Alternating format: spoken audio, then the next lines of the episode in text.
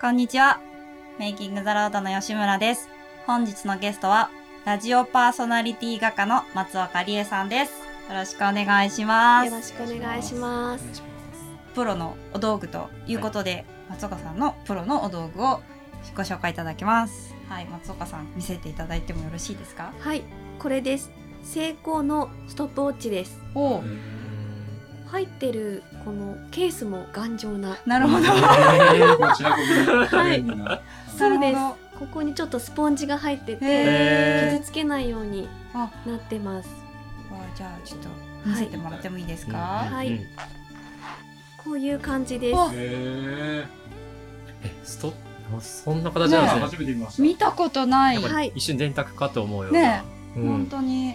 サウンドプロデューサーっていうかっこいい名前がついてます。かっこいい。うーんなるほど。さすが音のお仕事、声のお仕事をずっとされてきた方だけあるっていうお名前のストップウォッチですね。はい、これはあのここの近くにある尾張町の山田時計店さんにしか売っていない。はいそうなんですか。そうなんです。へー専門の時計なので、まあインターネットとかでも買えると思うんですけど、うんうん普通に買おうと思ったら、うんその時計専門店に行かないと売ってないんです。あ、そうなんですね。何に使われるんですか。用途としては？用途としてはまずこの上に時間が書いてあるんですね。うんうん3時って書いてあって、うんうんで下には時間を測ることができます。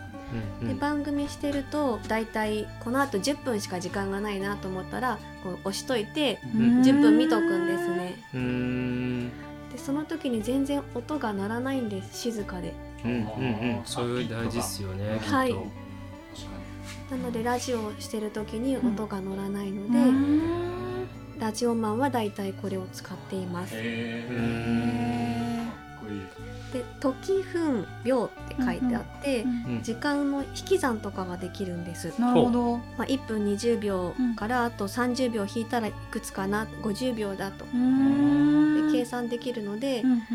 結構ラジオって分刻みだから、なるほど。うんはい、例えば2分30秒の曲をかけたいのに、うん5分しか今なかったら5分引く2分30秒して、うんうんでそれを計算するんです。うんは今あと7時まで例えば6分28秒だなと思ったら6分28ってセットするとうんマイナスになっていくのであなるほど。あと10秒あるからこれ喋れるなとか見ながらやっていきます。そうなんですね。ありがとうございます。これ演者さんも演者さんとかその出演者さんも制作側の方技術スタッフさんっていうんですかねも持たれるんですか？いい質問ですね。その通りです。あはいそうなんだ。アナウンサーも持ってるし、うんうん制作のディレクターも持っていますね。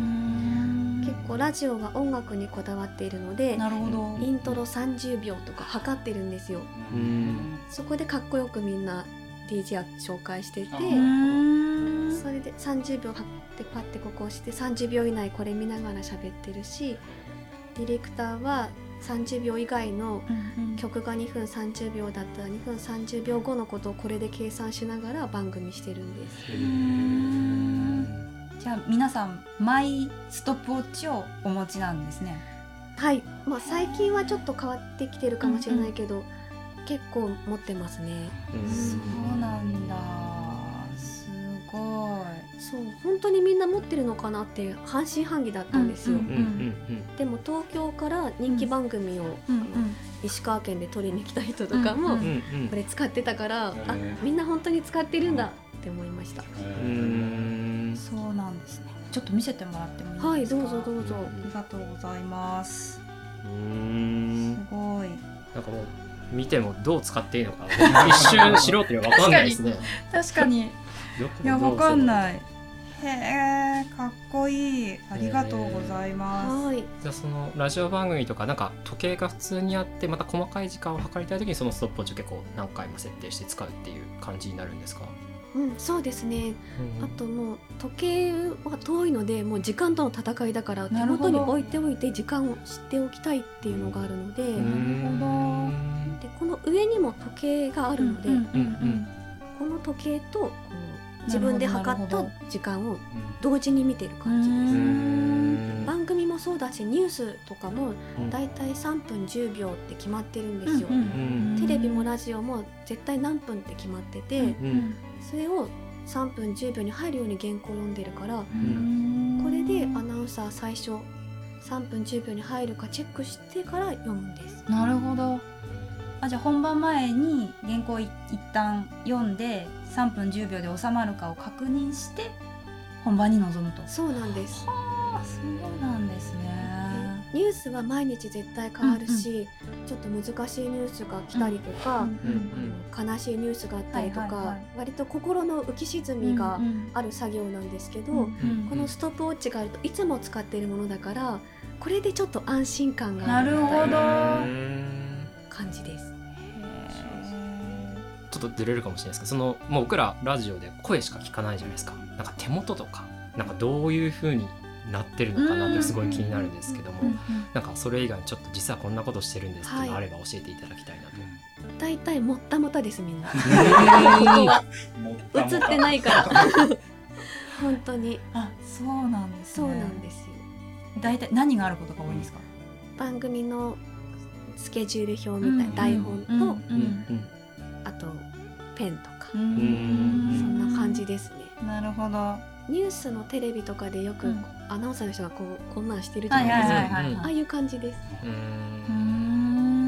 本日は新保屋さんにお邪魔しているんですが新保屋さんの松岡さんの役割とちょっとこちらの説明というかご紹介をしていただけますか？はい。新ボヤは正式名称は、にぎわいスペース新ボヤなるほど。と言います。はい、こんな風にみんなでちゃぶ台をうんこう囲んでゆっくりおしゃべりするようなイベントとかあとはここのちゃぶ台のある和室も使い方が自由なので、うん。会議室をしたい大人の部活動をしたい、うんうんお料理教室を近江町も近いしやりたいとか、うん。その人が使いたいように使える施設で、うん。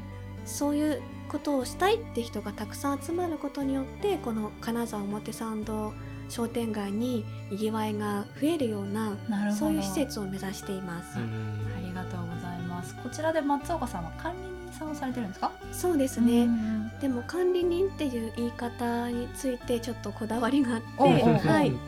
ここが日本家屋なので、うん。番頭さんあとなるほど。はい番頭さんかわいい番頭さんっていいですね。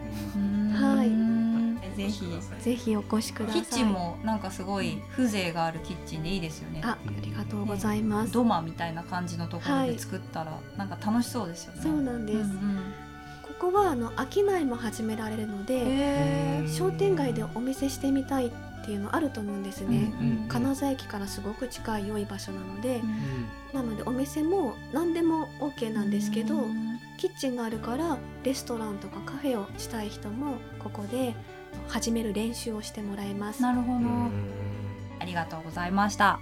本日のゲストは、えーラジオパーソナリティ画家の松岡理恵さんでした。どうもありがとうございました。ありがとうございました。ま。たねー